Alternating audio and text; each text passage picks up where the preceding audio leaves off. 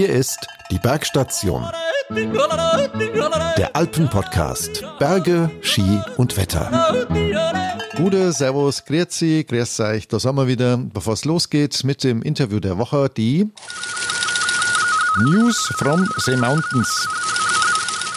Seit dieser Woche gibt es Theater um die Pistentourengeher. Das ist eine Entwicklung, die eigentlich so ein bisschen absehbar war. Denn wenn die Lifte nicht laufen, ja, dann gehen die Leute eben zu Fuß nach oben. So simpel, so logisch. Nicht alle, klar, aber Tourengehen liegt seit Jahren im Trend und derzeit machen die Sporthändler, sagt der Deutsche Alpenverein, das Geschäft ihres Lebens mit Tourenausrüstung. Die verkauft sich wie geschnitten Brot. Zuerst in Tirol, nun aber auch im Allgäu oder in den oberbayerischen Skigebieten geraten Pistentouren Tourengeher und Anlagenbetreiber immer mehr aneinander. Es werden jeden Tag mehr Betretungsverbote in präparierten Gebieten ausgesprochen. Das heißt, das Gehen von Touren auf präparierten Pisten wird untersagt. Mal aus Sicherheitsgründen, mal wegen angeblicher Corona-Gefährdung. Aus Sicht der Gebietebetreiber, ja, ist das einerseits so ein bisschen nachvollziehbar, weil eben Gelände kostenfrei genutzt wird, das kostenintensiv bearbeitet und präpariert wurde. Aus Sicht der Tourengeher ist das ein Skandal Skandal, weil ja beispielsweise wie in Bayern für die freie Natur auch ein freies Betretungsrecht in der Verfassung festgeschrieben steht. Da ist das letzte Wort noch lange nicht gesprochen und ich bin mal gespannt, wie der Konflikt, der gerade erst so richtig beginnt, weitergeht. Neben der Schweiz, die ihre Skigebiete ja weiter offen hält, geht es nun in Spanien los. Dort werden die ersten Skiorte in der kommenden Woche aufsperren. Alles natürlich unter Beachtung von Corona-Schutzmaßnahmen. Los geht's am Montag in den Pyrenäen, dann folgt am Wochenende die Sierra Nevada im Süden. Frankreich will am 7. Januar mit einer generellen Öffnung in die Saison starten. Alles natürlich abhängig von den Infektionszahlen. Für Österreich, Deutschland und Italien bleibt es vorläufig bei den schon bekannten Regelungen. Tja, ohne sie wären wir auf der Piste aufgeschmissen und ohne sie würde keine Kanone laufen. Ohne sie wären wir alle noch Tiefschneefahrer oder müssten, wie noch vor 60 oder 70 Jahren, unsere Abfahrten erst mühsam selber trampeln. Ich kenne das noch, ich habe das als Kind noch gemacht. Die Rede ist von den Frauen und Männern, die aus Schneebergen Pisten zaubern und im Bulli sitzen. Pistengeräte oder Pistenraupen sind aus keinem Skigebiet mehr wegzudenken. Sie präparieren meistens in der Nacht, wenn wir ja gemütlich an der Hotelbar sitzen, noch einen zur Brust Brust nehmen. Sie müssen mit ihren Maschinen immer raus, egal ob es stürmt oder schneit. Und an Tagen und in Wochen wie diesen, nach den massiven Schneefällen in den Südalpen und am Alpenhauptkamm, wenn sich der Schnee Meter hoch türmt, da haben sie richtig was zu tun und wahrscheinlich, denke ich mal, auch richtig viel Spaß. Corona hin oder her. Einen Raupenfahrer habe ich heute hier in der Bergstation im Podcast und er wird uns erzählen, was das eigentlich für ein Job ist und ob er ja wirklich immer Spaß macht. Bastian aus Ernst Ernsthal. Ähm, das ist am Rennsteig in Thüringen. Er arbeitet als Pistenbullifahrer im Skigebiet Skiarena Silbersattel. Kennen vielleicht die einen oder anderen. Und viele von euch werden ihn sowieso kennen aus dem alpinforum.com. Hallo Bastian. Hallo Udo, viele Grüße aus dem Thüringer Wald. Bastian, ähm, bist du nicht auch so ein bisschen neidisch gewesen diese Woche, ähm, wenn du auf die Webcams geguckt hast, gesehen hast, wie sich beispielsweise die Kollegen, sagen wir mal in Gurgel oder Sölden, durch diese meterhohen Schneewände gewühlt haben beim schönsten Sonnenschein? Juckt's dich da nicht in den Fingern? Ja, also hier kann man absolut neidisch sein. Ähm, wir selbst sitzen schon zu Hause, schauen mit den Hufen. Mhm. Natürlich umso trauriger, wenn man oder umso ärgerlicher, wenn wir sehen, wie dann unsere Fahrerkollegen bei Sonne, leichten Frost, meterhohen Neuschnee und am besten noch mit der Lieblingsplaylist im Radio dann vor die Pisten präparieren. Ähm, einfach alles perfekt, kann man nur so sagen.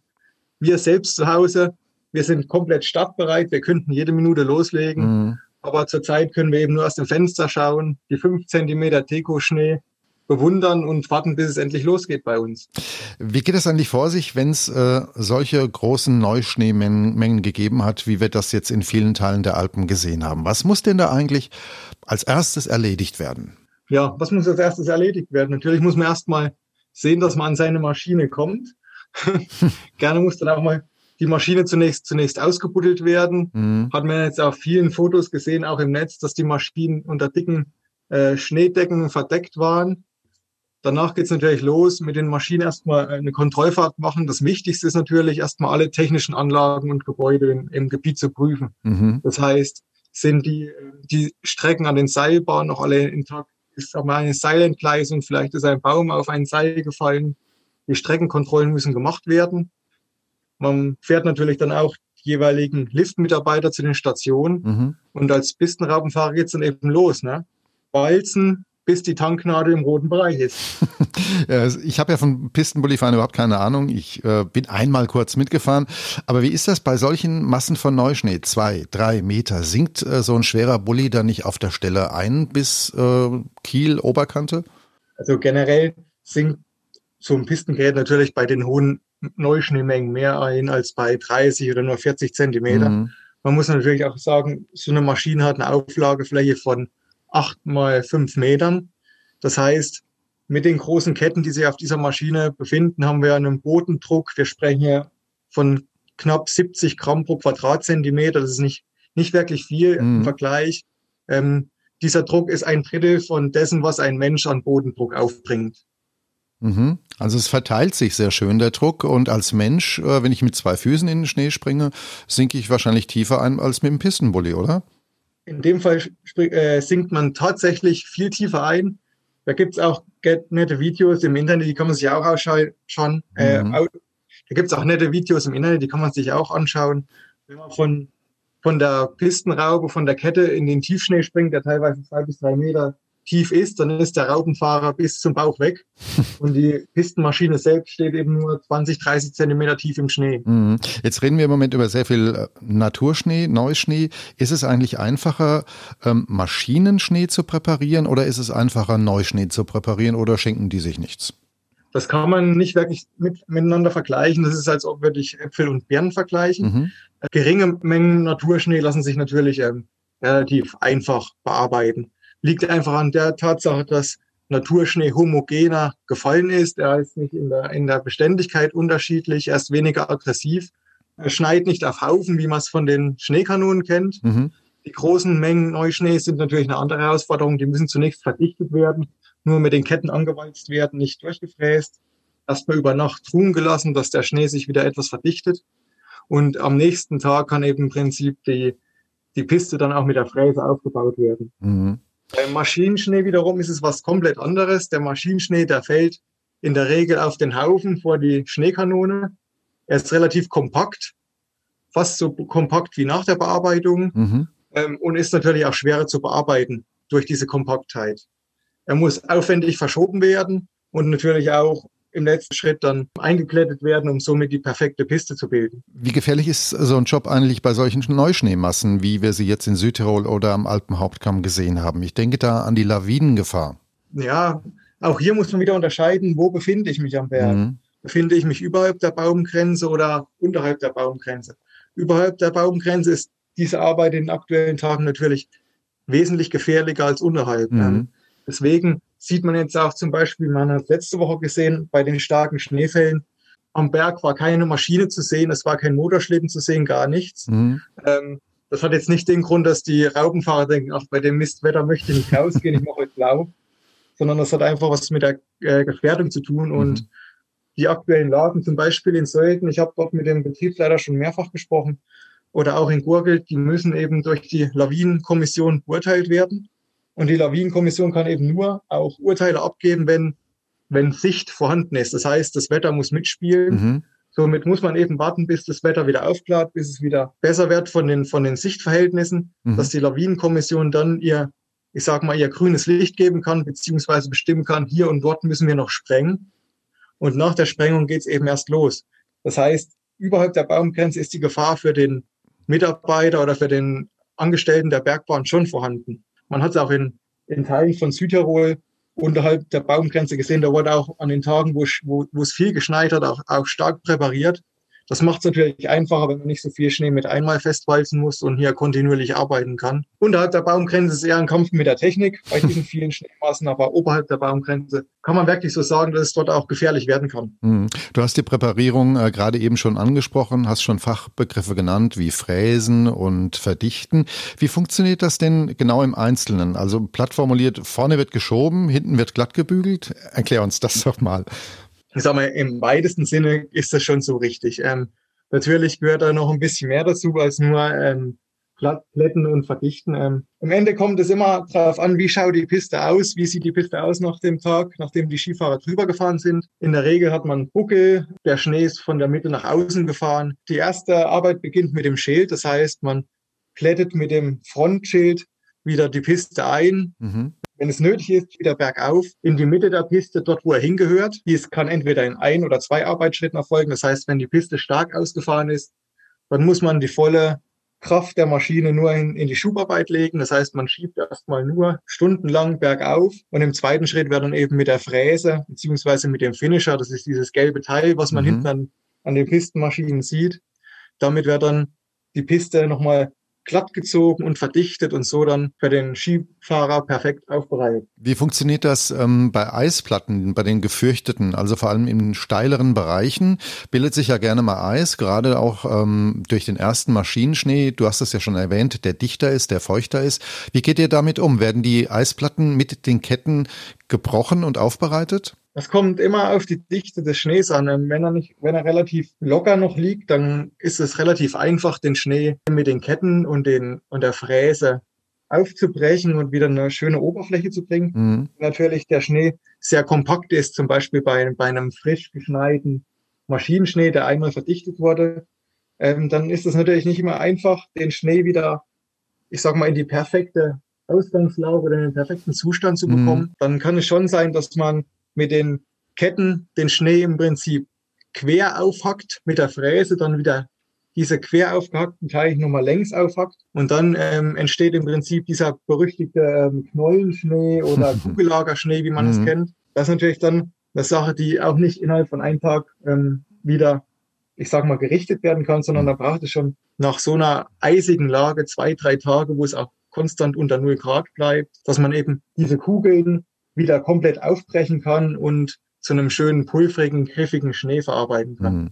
Du hast vorhin erwähnt, ähm, dass viel Schnee von den Skifahrern ja zu Tal befördert wird, an den Pistenrand befördert wird. Ihr müsst ihn dann mit dem Schild mit euren Fahrzeugen, mit euren äh, Bullis wieder in die Pistenmitte bringen, damit der Schnee da ist, wo er hingehört. Und hält sich ja seit Jahren wacker das Gerücht, Snowboardfahrer würden mehr Schnee ins Tal schieben und an die Ränder als Skifahrer. Ist das nur ein Gerücht? Ist das Unsinn oder ist da was dran? Also ich, ich persönlich bin bin jetzt nicht der, der, der Snowboardfahrer selbst oder auch der Fan von Snowboards, aber ich muss auch dazu sagen, ich habe in meinem engeren Bekanntenkreis auch Snowboard-Lehrer, die sehr, sehr gut Skifahren können. Mhm. Da ist es auf keinen Fall die Tatsache, dass ähm, ein Snowboardfahrer dann mehr Schnee nach unten bringt als ein Snowboardfahrer. Mhm. Natürlich, ähm, wenn der Snowboardfahrer sein Handwerk nicht beherrscht und quer die Piste abrutscht, dann wird er sicherlich ziemlich viel Schnee mit abnehmen. Wenn ein Skifahrer sein Handwerk nicht beherrscht, dann schiebt dieser Skifahrer genauso viel Schnee bergab.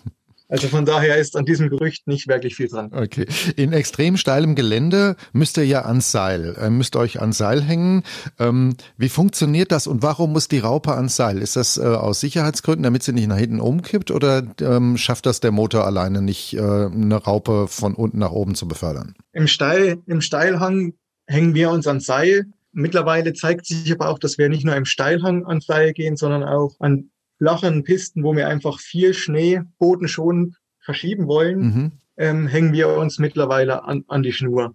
An verschiedenen Stellen im Skigebiet haben wir Fixpunkte montiert, wo wir uns einhängen können. Dort hängen wir uns dann mit dem Seil ein. Die Seilwinde selbst ist auf dem Rücken der Pistenraube montiert. Je nach Pistengerät lassen sich dort 4 bis 4,8 Tonnen Zugkraft stufenlos zustellen. Und wie du schon gesagt hast, ähm, dies dient hauptsächlich der Tatsache, dass wir viel Schnee von unten nach oben den Berg nach oben schieben können. Das heißt, die Winde unterstützt uns nicht unbedingt, weil der Motor zu schwach ist, sondern mhm. einfach, weil die Reibung zwischen Kette und Boden dann irgendwann nachlässt. Das heißt, in einem, ab einer gewissen Schneemenge vor dem Schild, ab einer gewissen Neigung des Hanges, ähm, würden die Ketten einfach durchdrehen.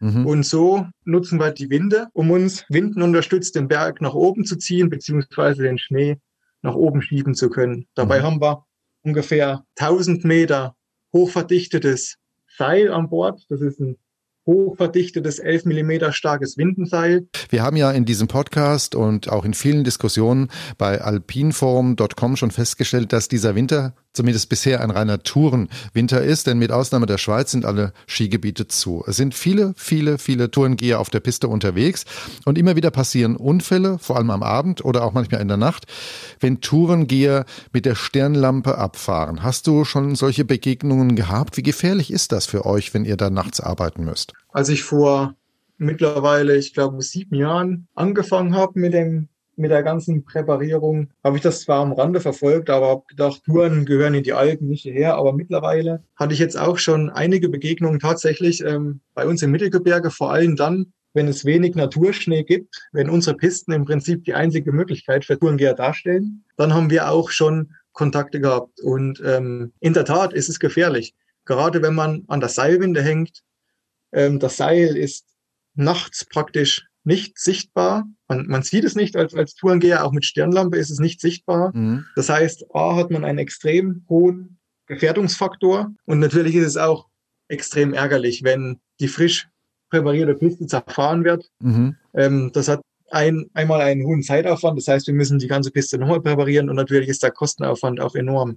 Deshalb haben wir auch bei uns im Gebiet überall, wenn wir mit der Winde unterwegs sind, Warnschilder aufgestellt, Warnleuchten. Lieber Tourengeher, bitte äh, bewege dich jetzt nicht auf der Piste. Viele halten sich dran. Leider erkennt man auch immer wieder, dass sich einige meistens die Einheimischen nicht daran halten möchten. Also es wäre quasi der Wunsch an die Tourengeher, äh, auch von dir, von euch, von euren Mitarbeitern zu sagen, Leute, haltet euch zurück, bloß nicht in der Nacht unterwegs sein und es gibt viel Platz auch außenrum, bitte nicht über die frisch präparierten Pisten fahren. Ganz genau.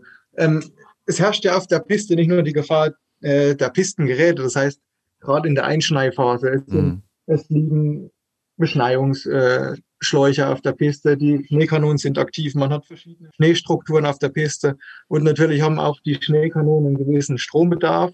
Im expliziten Fall sind das 63 Ampere Stromaufnahmen, was die, was die Kanonen haben. Mhm. Und wenn man dann natürlich mit einer Stahlkante auf dieses Kabel kommt, dann kann das auch mal ganz schnell ganz übel ausgehen. In der Tat, für alle Beteiligten. Ähm, Bastian, für alle Beteiligten. ja, Pistenraupenfahrer, die sitzen ja nicht nur im Bulli. Ihr habt ja in der Regel noch andere Jobs, andere Aufgaben zu erledigen. Welche sind das denn? Ich kann jetzt nur für mich sprechen. Bei uns ist die wichtigste weitere Arbeit die Beschneiungstätigkeit. Das heißt, das Pistenteam, wir sind bei uns im Gebiet, sind wir zu Pferd unterwegs als Pistenteam. Das heißt, wir sind komplett zuständig für die Präparierung der Pisten, aber ich sag mal, von Anfang bis Mitte der Saison sind wir auch viel in der Beschneiung tätig. Mhm. Das heißt, wir versetzen Kanonen, wir stellen die Maschinen ein, überwachen den Status des, der, der Maschinen, schauen, wo kommt der Wind her, wo, wo fliegt der Schnee hin. Was wir natürlich auch machen, ist die komplette Wartung und Instandhaltung an unseren Maschinen. Also das heißt, ähm, neben der Beschneiung, was unsere größte Nebentätigkeit ist, mhm ähm, sind wir natürlich auch für die Wartung und den Standhaltung und auch die große Sommerrevision an den Maschinen führen wir durch. Und für alle Strecke Reisen muss eben dann ähm, ja das Pistenteam auch mal einen Liftdienst machen, wenn irgendwo ein Mitarbeiter ausgefallen ist, wenn es mal irgendwo ein Loch in der Personaldecke gibt. Wie ist es eigentlich für dich, in der Nacht raus zu müssen, wenn die Gäste längst schlafen oder noch irgendwo äh, in der Bar sitzen, in der Disco unterwegs sind, wenn es stockfinster ist, wenn es schneit? Wie ist es da, sich aufraffen zu müssen, weil man weiß, man muss jetzt raus, vielleicht ein paar Schneekanonen überprüfen oder vor allem dann die Pisten präparieren? In der größten Teil der Tage freue ich mich darauf. Mhm. Natürlich gibt es mal ein paar Tage, wo man denkt, ach, jetzt, jetzt wieder raus und am Sonntagabend oder am Samstagabend, wo man vielleicht mal was anderes machen will. Aber also für mich selbst ist es wirklich eine der schönsten Beschäftigungen, die es gibt. Es gibt ja nicht nur schlechte Seiten oder anstrengende Seiten, es mhm. gibt auch die schönen Seiten. Das heißt, die Ruhe am Berg oder bei uns, gerade im Thüringer Wald, wir sind ja auch bekannt als, als nordisches Gebiet. Das heißt, ähm, bei uns gibt es auch viel Läupen, wenn wir nachts allein mit einer Läupenmaschine unterwegs sind, die Kälte.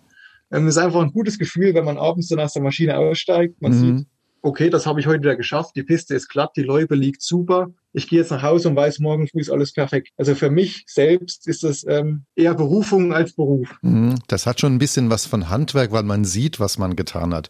Kommst du eigentlich als genau. Fahrer, als Mitarbeiter in einem Skigebiet auch selbst überhaupt noch zum Skifahren? Das ist ja gerade das Schöne, ich sag mal, in dem Bereich, in dem wir arbeiten. Wir kommen sogar sehr oft zum Skifahren, denn wenn wir Feierabend haben, da beginnt für den Rest des Teams ja meistens erst der Tag und somit können wir uns auch relativ häufig diesen berühmten First Share sichern.